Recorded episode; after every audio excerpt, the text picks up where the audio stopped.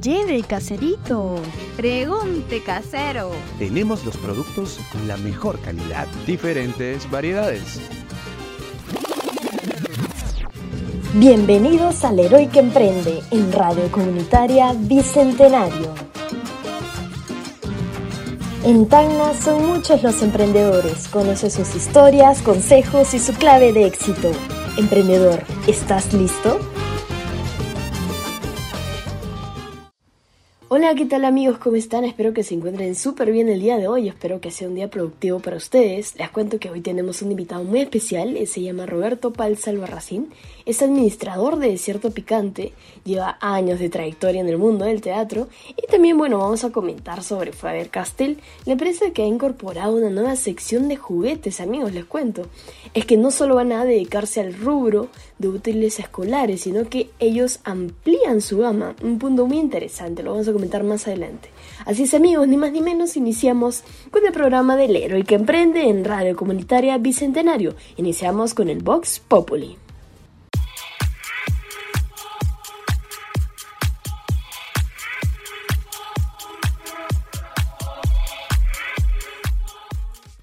La pregunta que se hizo a estudiantes de nuestro entrevistado ha sido, ¿qué te parece la enseñanza como profesor de teatro del docente Roberto Palza Albarracín? Y ellos nos contestaron así.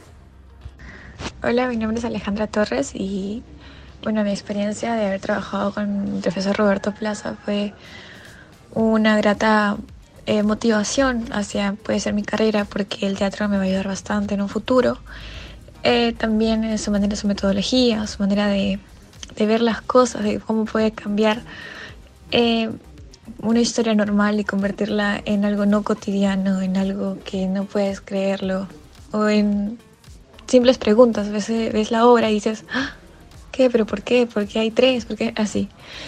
Y me parece que el profesor es una persona eh, con el cual le tengo mucho respeto por la manera en cómo me enseñó, me ayudó bastante estos seis meses que estuve estudiando con él y tiene bastantes visiones, en realidad es bastante respetado en algunas, en las veces que hemos este, hecho un teatro con él o una función con él, he, visto que es una persona bien respetada, que la tienen mucha admiración.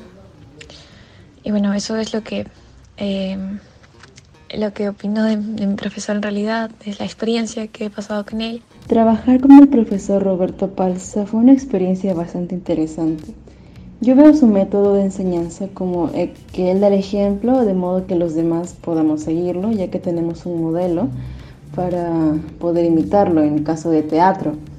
También que lo veo bastante metido en las actividades en las que está, bastante, tiene mucho esmero, tiene mucho esmero y compromiso sobre todo. Y que yo lo veo como una buena persona, bastante bromista, muy, muy alegre cuando se le requiere, serio también y sobre todo que nos alienta a mejorar si es que nos va mal. Por ejemplo, en los, en los shows que hemos dado, hemos cometido bastantes errores, pero el profesor siempre nos dice que tenemos que continuar. Y yo la verdad veo eso como una enseñanza no solamente para teatro, sino para la vida. Yo puedo rescatar de sus enseñanzas, sus distintas enseñanzas que da a lo largo del curso, como para la vida profesional, educativa y, y tal. Y pues eso, me em, siento bastante a gusto trabajando con el profesor y espero que el siguiente año también estemos con él. Eh, bueno, la verdad, la enseñanza del profesor muy buena en diversos sentidos porque nos habla sobre eh, historia, nos habla sobre eh, puntos de vista en los que se puede ver el arte, no solamente la práctica, también nos enseña mucha teoría que de repente puede parecer no muy importante, pero es, es creo, es creo es básico para poder, eh, es básico para poder este, captar el concepto que el profesor quiere enseñarnos en, las obras que nos da. Eh, entonces, su método de enseñanza eh, me parece que es de manera, de manera progresiva, ¿no?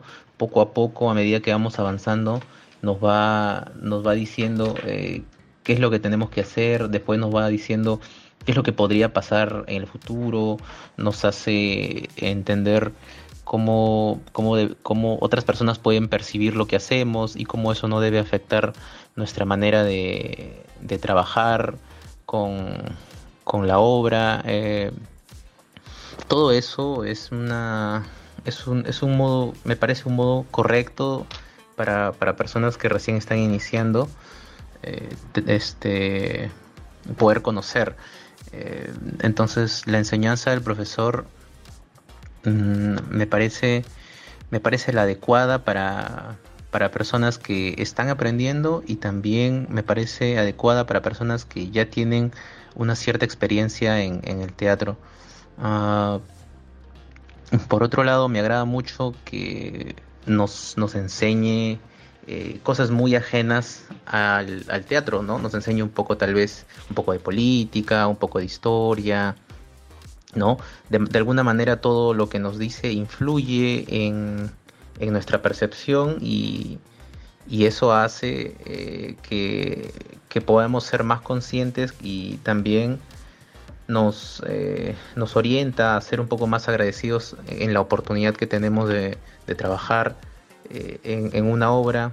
Después de todo, no, muchos, no muchas regiones eh, tienen la oportunidad de hacerlo. Hay algunas universidades que no, no, no, hacen teatro y en esta ocasión la nuestra sí.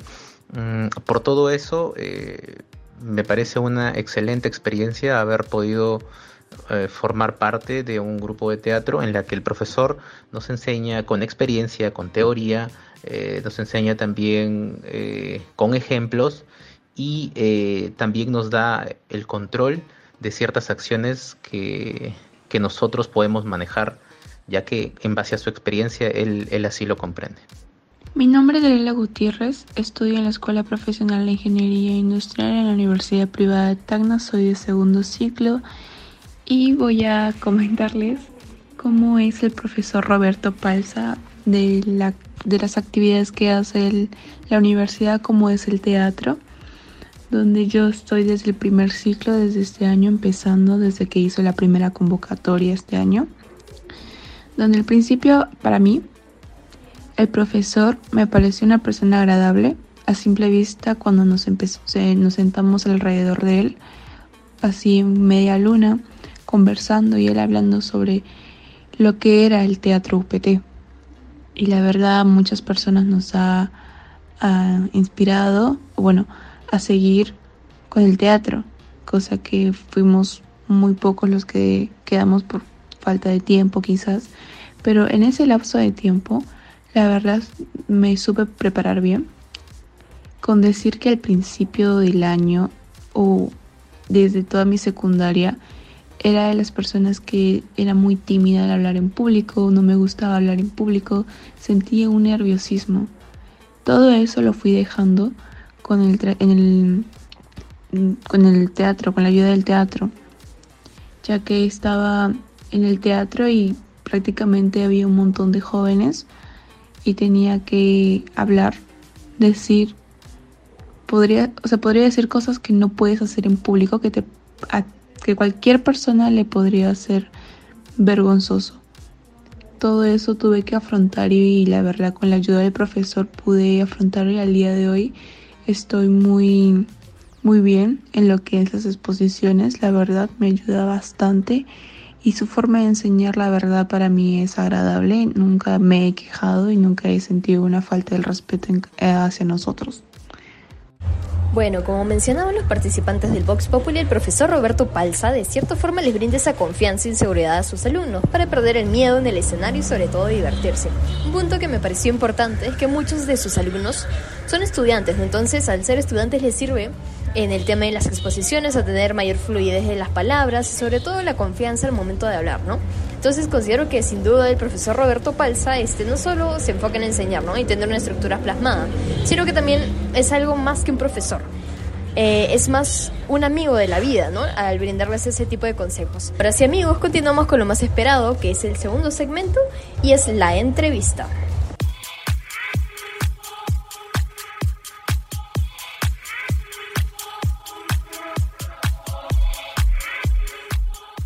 Ahora se viene algo mucho más picante, creo yo. Un programa eh, que me emociona mucho, la verdad.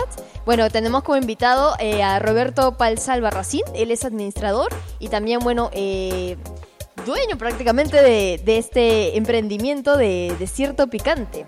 Bienvenido Roberto, bueno, muchas gracias por aceptarme la entrevista. Como te menciono, es una, es una entrevista que, me emociona bastante, ¿no? Porque, bueno, es el arte del teatro es, es algo que personalmente me, me emociona mucho, lo llevo desde muy pequeña, entonces entrevistarte para mí es un honor.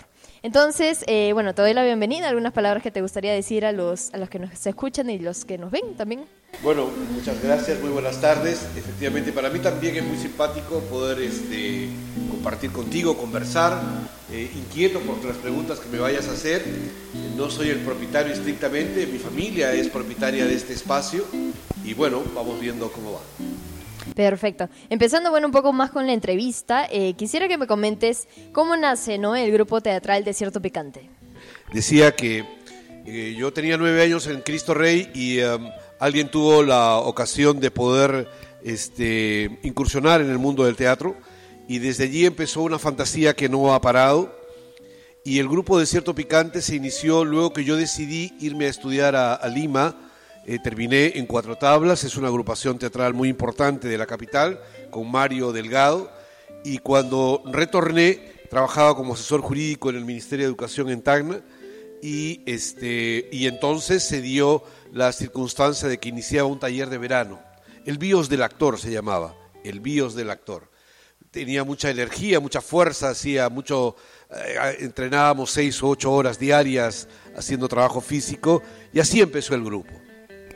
Wow, este, o sea, has estudiado en Lima también y ya para, para venirte a Tacna, una pregunta que también te voy a hacer más adelante que quisiera que me comentes. Ahora, bueno, prácticamente nos encontramos en tu segundo hogar.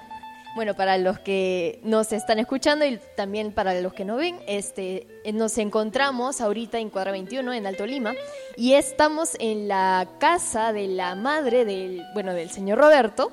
Entonces te quería preguntar, este, ¿qué emociones te trae eh, haber creado todo esto y de cierta forma que, su madre pueda confiar en usted para, para hacer esto posible.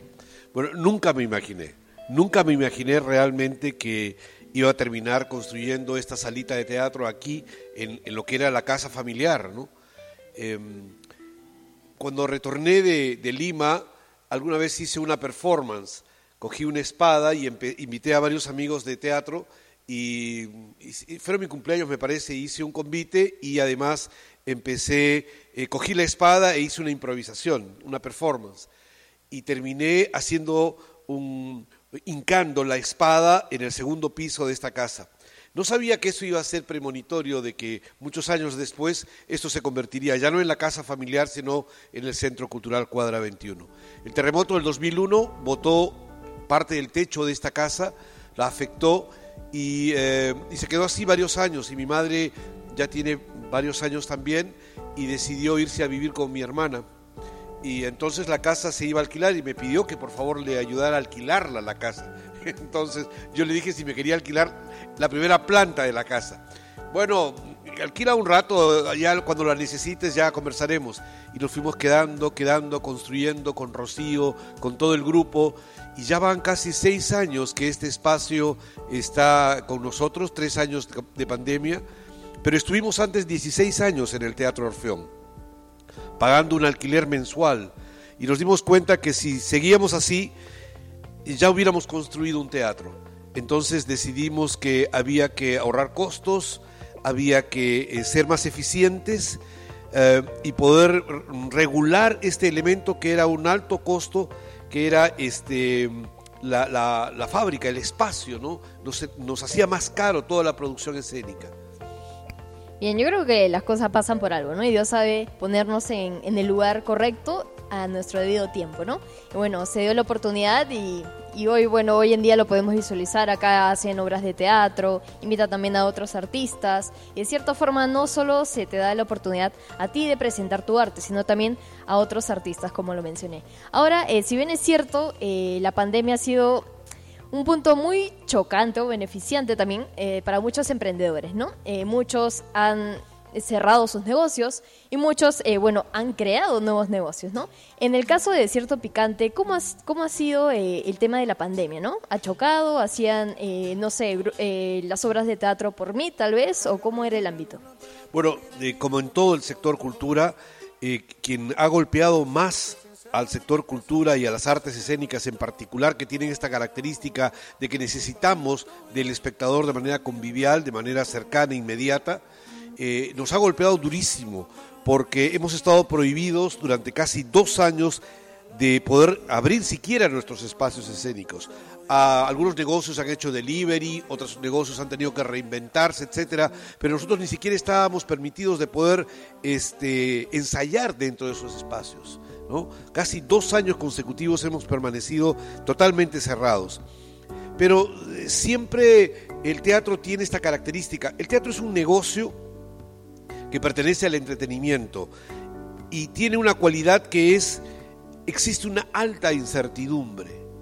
Es decir, los riesgos son muy altos y en consecuencia tú no puedes, em, eh, no puedes, probablemente haya permanentemente circunstancias que hagan que tengas dificultades económicas. La incertidumbre es alta. En ese sentido, lo que hacemos permanentemente es reinventarnos. Y en medio de la pandemia, nosotros más bien vimos una oportunidad. Donde la gente vio crisis, nosotros vimos una oportunidad. Yo les decía a mis compañeros de teatro, creo que la pandemia va a transformar la manera de hacer teatro, la manera inclusive social de vivir. Y va a haber una ola que nos puede llevar. Nosotros tenemos que montarnos como un surf en esa ola para que nos lleve a la orilla. Y entonces decidimos conversar con algunos grupos de teatro con los cuales teníamos muy mala relación y decidimos formar la plataforma teatral de Tacna para desarrollar políticas que tengan incidencia en las políticas públicas y que finalmente puedan contribuir a salir de esta crisis. El Festival de Teatro, eh, de Teatro Tacna acaba de acontecer, financiado por Sauder Perú, y algo de eso tiene que ver con la creación de la plataforma y de la pandemia. Bien, muy interesante sobre todo lo que mencionas de que cuando uno cuando alguien ve problemas, otros ven oportunidades, ¿no? Y, eso, este, los emprendedores también de cierta forma deberían entenderlos, ¿no? Siempre tratar de ver la forma de buscar nuevas oportunidades, nuevos aspectos que tal vez nosotros podemos mejorar en ese ámbito. Mira, eh, te voy a comentar algo. Eh, justo la primera vez que pisé aquí, eh, nos pusimos a conversar y me comentaste un poco sobre, sobre el teatro, ¿no? Sobre que también estaba en el Teatro Orfeón.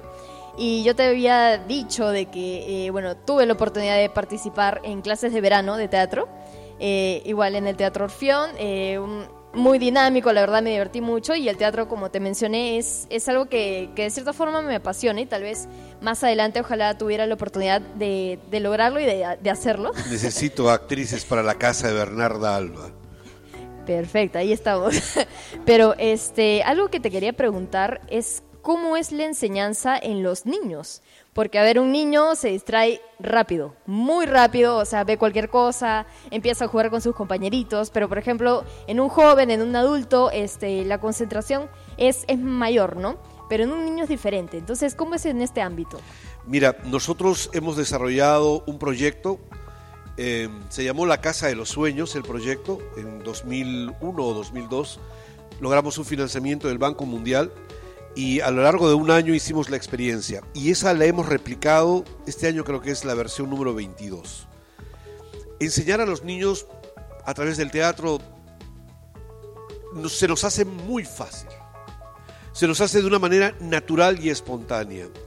Son nuestros cómplices naturales, porque el niño todavía tiene esa capacidad de seguir jugando, de seguir explorando el mundo, de querer investigarlo, de saberlo todo. Es como una esponja que quiere saber todo, conocer todo. Su curiosidad es, eh, es infinita. Y en el teatro lo que nosotros pretendemos es conectarnos con esa capacidad de curiosidad para que a través del juego podamos enseñarle, aproximarlo al mundo del teatro, al mundo de las de las artes escénicas. Así que nos, más bien es muy sencillo, es regresar al juego, regresar a tu niño. Te cuento un ejercicio muy sencillito. Cuando vemos que los niños están inquietos y se están poniendo medio complicaditos, damos la espalda, cogemos un elemento y decimos, Eh, Cucula Laura, por ejemplo, y simplemente giras y cuando giras se detienen ellos, se quedan inmóviles. Y ellos lo saben. Y es como si estuvieran nuevamente cautivos, como si hubiera un punto fijo y es algo mágico que los transforma totalmente y todo su cuerpo se torna orgánico, se vuelven... Eh, es increíble, es mágico. Y eso ocurre con los niños, ¿no? Creo que el juego, creo que el juego es el gran conector entre el mundo del teatro y la enseñanza en las artes escénicas. Sí, algo por rescatar, este, creo que sería de que no en el teatro los dejan ser ellos, ¿no? Ser niños, porque tal vez puede cambiar ese ámbito, pero no, los dejan ser ellos, divertirse, reírse, ¿no? Ahora, este, bueno, también he tenido la oportunidad de asistir a distintos eh, festivales que ha organizado la dirección eh, Desconcentrada, Desconcentrada de cultura de Tacna. Desconcertada y desconcertante también. Se me va, se me va. bueno, he tenido la oportunidad, eh, también, bueno, lo hacen en el Teatro Municipal. Eh, tus colegas también eh, he visto las obras de teatro de Mamá Goyita, eh, también de Los Títeres, de Pinocho, me acuerdo muy bien.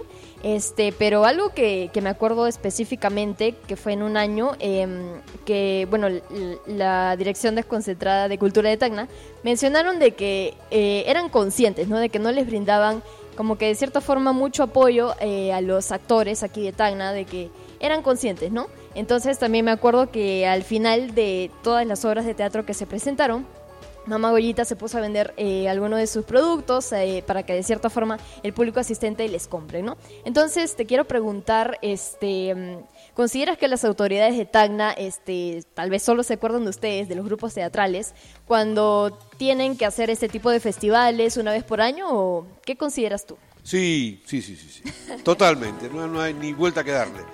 El teatro para ellos no es importante y el arte y la cultura son herramientas para pensar en su reelección. Así de claro. Circo, pan y circo para el pueblo. Siempre ha funcionado, sigue funcionando. El presidente regional, el alcalde, la mayoría de las autoridades. Eh, como te decía hace un rato, el, el teatro es un arte de una gran incertidumbre. Y fíjate que ya hay en, las, en el marketing contemporáneo, ya hay este, estudios de investigación serios, eh, con rigor académico, que establecen por qué funciona en algunos países las artes, las artes en general y en otros no.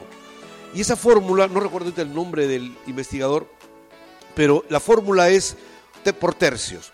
Un tercio tiene que ser financiamiento del sector privado, un tercio tiene que ser financiamiento del sector público y el otro tercio debe ser recursos propios. Cuando hablabas de Mamá Goyita, de Beatriz Castillo, y, y las políticas de marketing y de vender merchandising, este, nosotros también lo hemos aplicado nuestros politos ahora por los 25 años también, etcétera. Hemos hecho llaveritos y montones de cosas. Pero eh, no basta para poder lograr el financiamiento del sector de- del sector cultura, por esta incertidumbre que es una- la naturaleza de este negocio.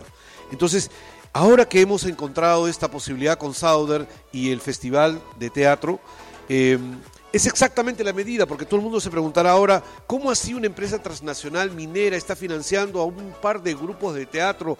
¿Qué, ¿De dónde surgió eso? Y es porque afortunadamente se han alineado las circunstancias para que eso sea posible. Eh, no por gusto, estoy justo escribiendo un artículo, eh, he participado en los últimos 30 días en tres eventos teatrales, en la 28 muestra regional del sur en Puno, el Festival de Teatro de Tacna y eh, la semana pasada he estado en el Festival de Teatro de Moquegua. Y estoy escribiendo un artículo tratando de encontrar qué está pasando en la escena del teatro, de, teatro en el sur. Y el elemento que encuentro que unifica todo esto es que eh, luego de la convulsión social acontecida en enero del año pasado, perdón, de este año, de este año, ha hecho que la gente también haga visible la necesidad de utilizar las artes como una herramienta para relanzarnos, para redescubrir también nuestra identidad. Y es eso lo que ha hecho posible por los criterios también de la empresa minera, los propios criterios de la Dirección Desconcentrada de Cultura y de los grupos teatrales en nuestra ciudad, que tengamos este festival. Bien, bueno, sí, como lo mencionas, eh, considero que el arte debería ser más promovido para que más tagneños eh, lo conozcan, ¿no? Es, es muy bajo, muy, muy vago aquí en Tacna so- el tema del arte, ¿no? Eh, tengo entendido que sí lo hacen eh, por una vez por año, no sé la verdad, no tengo muy bien el dato, pero sí, o sea, ustedes asisten, hace poco también han asistido eh, a este festival, pero considero que deberían apoyarlos un poco más, ¿no? Sobre todo en el ámbito económico, para que así puedan eh, promocionar más su arte a los tagneños. Bueno, eh, Roberto, tienes años de experiencia aquí en Desierto Picante, entonces te quería preguntar, este, ¿cuál es la obra más complicada que te ha tocado realizar, tal vez como director o como actor? Como director quizás, ah, no sé si la palabra sea complicada, porque eh, todas de alguna otra manera eh, son como un lanzarse al vacío, como un lanzarse a la piscina sin la certeza de que existe agua.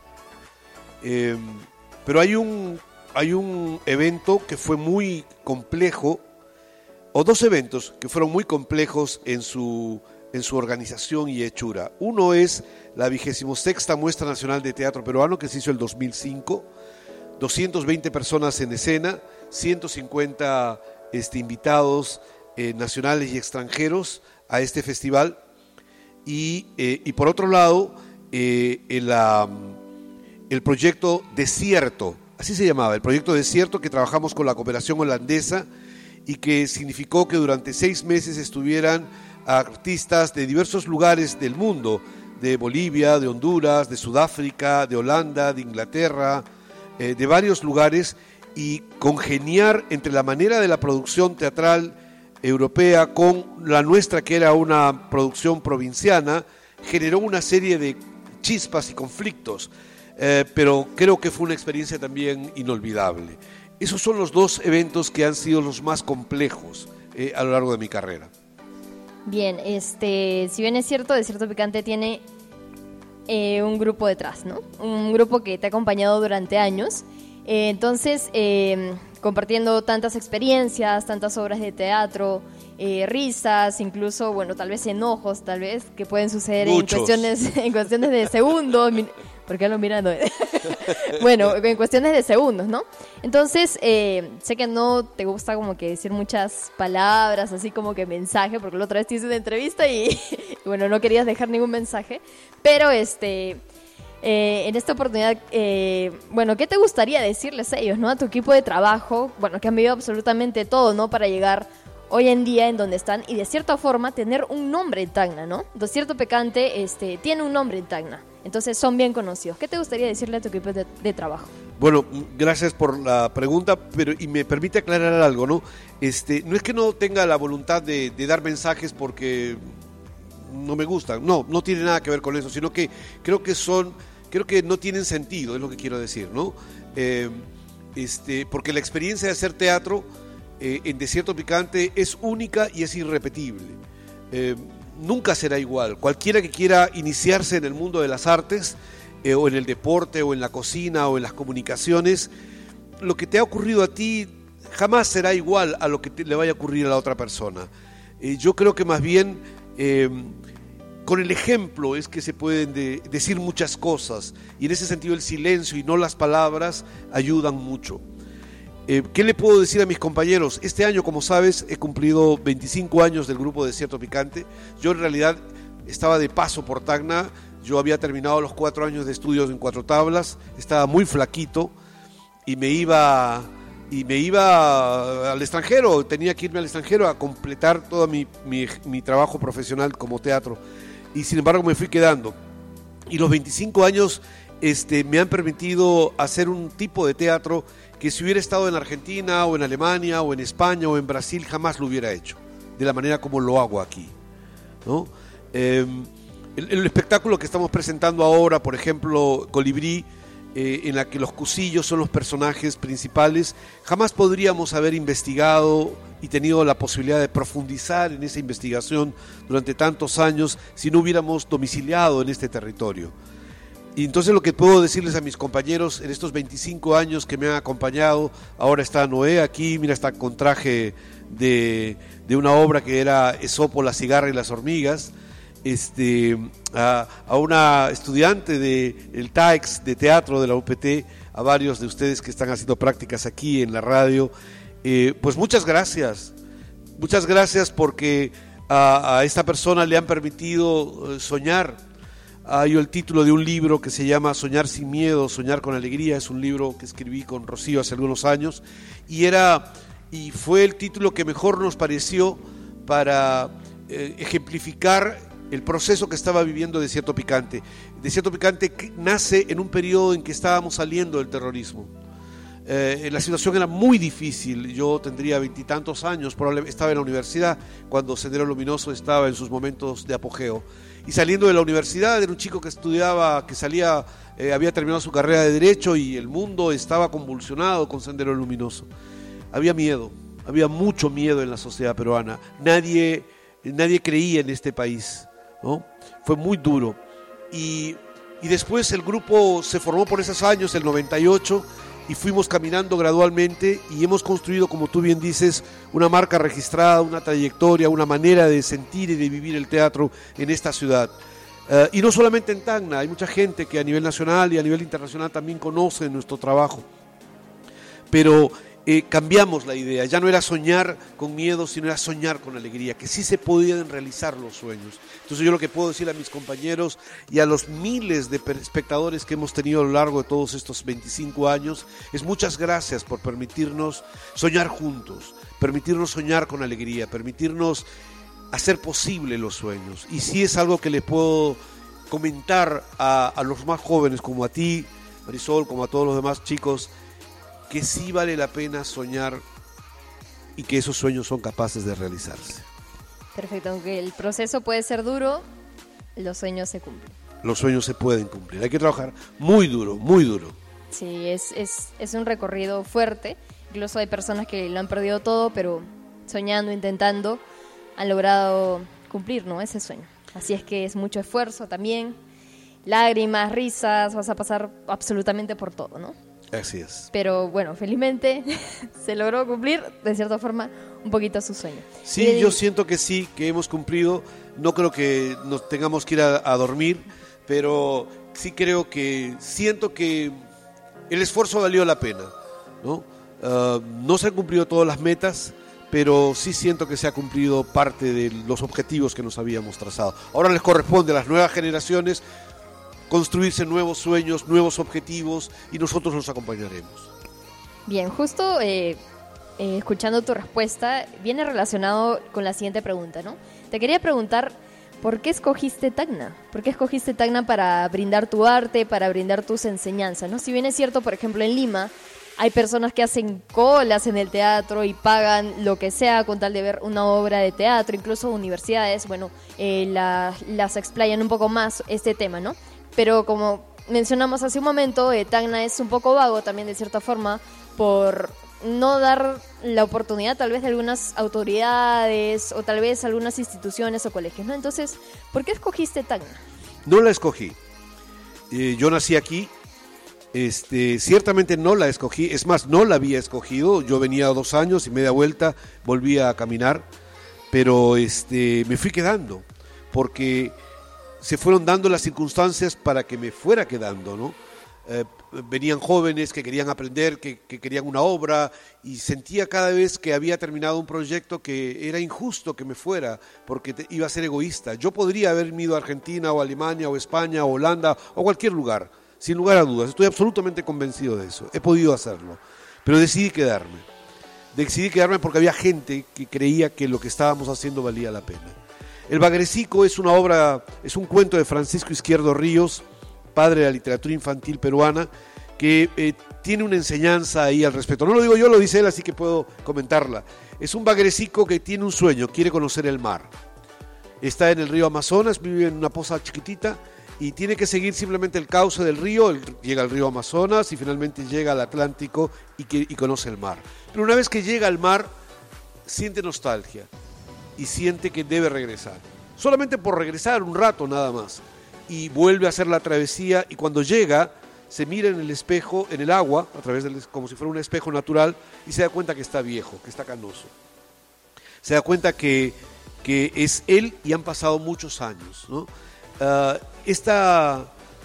este cuento que imita a la Ilíada de, de, um, de Esquilo, de Esquilo, no sé si estoy en lo correcto, pero a la Ilíada, este, la novela griega, nos hace recordar que eh, a veces para poder desarrollarte como persona no tienes que encontrar grandes, eh, eh, grandes espacios donde poder brillar, sino a veces está al costado tuyo y no te das cuenta. A mí me tocó y lo escogí el quedarme acá, el construir un mundo del teatro acá, construir desierto picante en este lugar. Ese era mi destino y, estoy muy contento con eso, estoy muy satisfecho con eso. No me conocerán en las grandes capitales del teatro mundial y bueno, no importa si, si es que finalmente he logrado transformar o cambiar la vida de algunas personas eh, a través del teatro. Eh, así sea un instante. Eso es lo que buscaba, porque creo que las personas no nos realizamos en el yo, sino nos realizamos en el nos, en el nosotros. Em, eso aprendí en Cristo Rey, eso aprendí en mi casa, en mi familia y creo en ello, ¿no? Creo que las personas eh, encuentran su, media naranja, su, realización, no su felicidad, pero sí su realización como personas cuando compartes con el otro. Y es lo que he hecho en 25 años, compartir esta ilusión, esta emoción, esta pasión por el teatro, eh, es lo que he hecho. Perfecto, este, de cierta forma, eh, como mencionaste, hay personas que creyeron en ti, que creyeron en tu trabajo y considero personalmente que eso dice mucho de su persona, ¿no? Que tengan la confianza en usted para eh, fortalecer ese tipo de arte. Ahora, si bien es cierto, en Cuadra 21, como mencioné hace unos instantes, y bueno, ya para finalizar, eh, han, eh, se han transmitido distintas obras, como también has invitado a otros artistas. Entonces, eh, no has pensado tal vez incorporar, por ejemplo, no sé, cuando yo voy al cine que compro palomitas, gaseosas, hot absolutamente todo para ver mi, mi función tranquila, pero aquí, bueno, al ser una obra de teatro, también, bueno, de cierta forma las personas desean comer un poco, ¿no? Entonces, ¿no has pensado en incorporar este ámbito de la comida aquí en Cuadro 21? Sí, sí, sí, lo hemos pensado muchas veces. Hemos pensado en hacer obras de teatro donde al final se pueda brindar picante, por ejemplo, o una copita de vino, o poder hacer una obra de cabaret o un varieté, donde sacamos las mesas esas que tiene Noé ahí y este, las distribuimos y se vende cerveza, vino. Recuerda que cuando estábamos en el Orfeo nosotros teníamos una cafetería.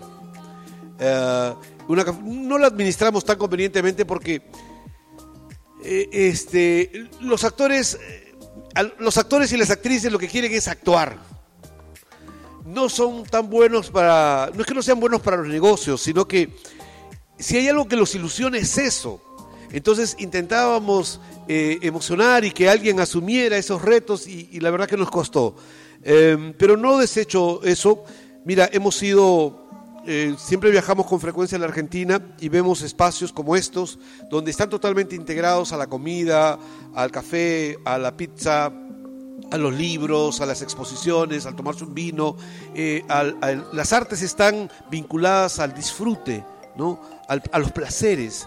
Eh, y en ese sentido eh, nos está faltando un poco de, no, necesariamente marketing, sino de una visión de saber administrar y lograr combinar eh, estos elementos. Pero debido a que la naturaleza de las artes es incierta, es que hace un poco difícil estos emprendimientos. Por ejemplo, tengo la ilusión de que esta calle pueda convertirse en un bulevar que Alto de Lima sea un bulevar, la mitad de las calles sea totalmente intervenida y sea peatonal, que haya lugares para sentarse, conversar, bugambilas, etcétera, etcétera, y la otra que transiten, porque es un lugar perfecto, sería como un barranquito, como barranco, ¿sí? Es perfecto, es un barrio antiguo con casas, cafeterías, librerías, bibliotecas, discotecas no necesariamente porque es otro tipo de público, ¿sí?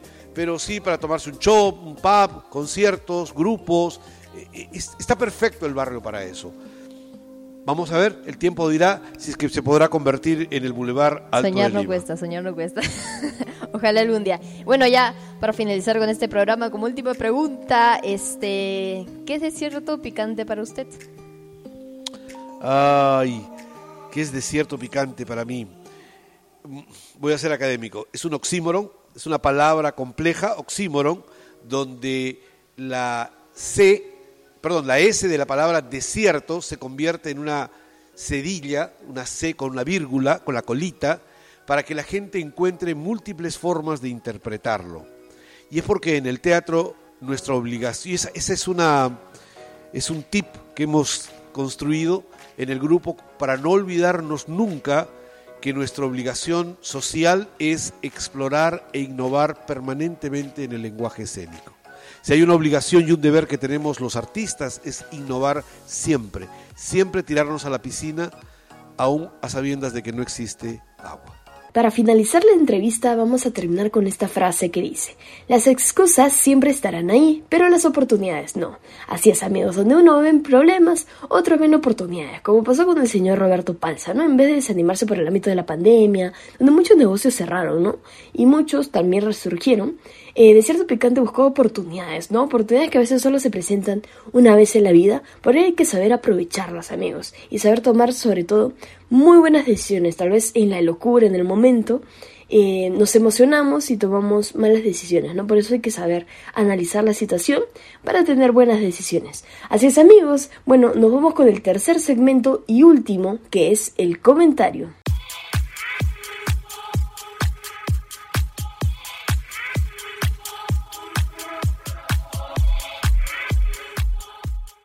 Bienvenidos nuevamente. Hoy vamos a hablar sobre Faber Castell. Bueno, ¿quién no se acuerda de los colores o plumones de Faber Castell? Cuando me refiero a quién no se acuerda, es que ya la empresa, como sabemos, tiene años en el mercado, ¿no? Y ha marcado parte de la infancia en la educación primaria y secundaria de muchas personas de Perú. Bueno, hoy en día ya aquellas personas que han usado la marca Faber Castell, me incluyo también, eh, cuando, eran, cuando éramos más pequeños, ahora ya están en la universidad, incluso ya están en un trabajo formal, ¿no? Por ende, Tal vez muchos de ellos ya no hacen mucho uso de, estos productos de la línea, ¿no? De Faber-Castell. Más son las nuevas generaciones, eh, donde los padres de familia eh, compran para sus hijos y hacen uso de ello de estos útiles escolares, ¿no? Entonces Faber-Castell tiene muy bien definido quién es su público ahora, que son los niños y jóvenes que estudian en el colegio. Por ello la empresa, les cuento amigos, que ha apostado por su diversificación. Ahora lanzará su portafolio de productos eh, Creativity for Kids, que significa creatividad para niños, un nuevo segmento de juguetería con el que busca expandirse más en el mercado de Perú. ¿no? Sin duda, eh, considero que es una buena estrategia, eh, que da mucho de qué hablar sobre todo, y es, es una nueva oportunidad también para la marca, ¿no? porque no solo va a ofrecer los productos para el colegio, sino que además ofrecerá los juguetes que de cierta forma, bueno, capta la atención de un niño, porque un niño bueno, conociendo, quiere absoluta, quiere absolutamente todo, ¿no? Todo lo que ve, todo lo quiere tocar.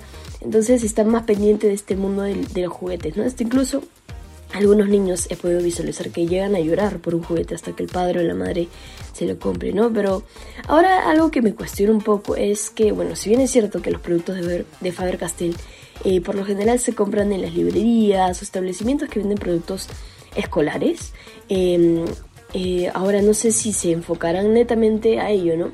Ahora con esta nueva línea de juguetes los seguirán vendiendo en librerías o crearán promociones, tal vez como por ejemplo por la compra de 20 soles eh, en productos Faber, Castell, llévate, no sé, un carrito control remoto y añadiendo tu compra 40 soles, 30 soles, 20 soles.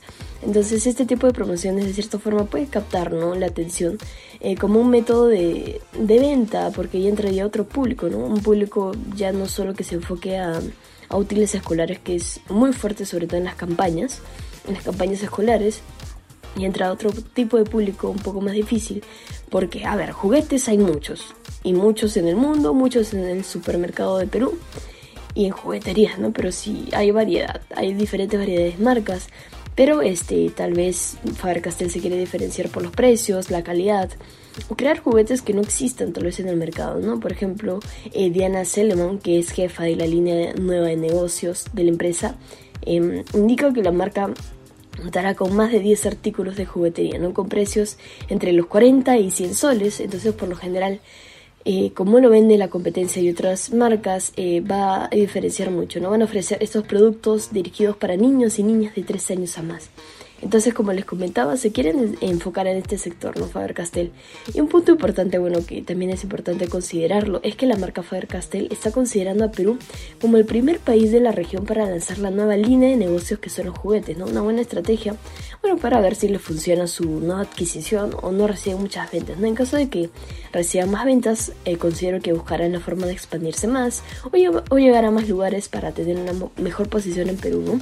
Esperemos que, bueno, Faber-Castell les vaya súper bien, ¿no? Con esta nueva línea de juguetes Entonces, si son padres de familia o tienen tal vez hijos o tienen eh, son estudiantes universitarios y ustedes tienen hermanitos, de cierta forma apoyamos ¿no? a esta empresa bueno, que formó parte de nuestra niñez, me considero también eh, parte de nuestra niñez y juventud, bueno, en adquirir los juguetes, ¿no? Es una nueva línea y siempre y cuando cumplan con los aspectos básicos eh, de que valga la pena comprar ese juguete, tanto por su calidad, por su función y por su precio. Así es amigos, de esta forma terminamos el programa del día de hoy. Les mando un fuerte abrazo, espero que se encuentren súper bien. Si estás pasando por un mal momento amigo, no te preocupes, que las cosas pasan por algo y Dios siempre nos pone en nuestro lugar correcto. Te mando un fuerte abrazo amigo y espero que te vaya súper bien. Eh, que puedas cumplir todas tus metas y siempre proyectate a un futuro. Los acompañó Marisol Montoya y nos vemos en un próximo programa. Lleve caserito. Pregunte casero. Tenemos los productos con la mejor calidad, diferentes variedades. Bienvenidos al Héroe que Emprende en Radio Comunitaria Bicentenario. En Tacna son muchos los emprendedores. Conoce sus historias, consejos y su clave de éxito. Emprendedor, ¿estás listo?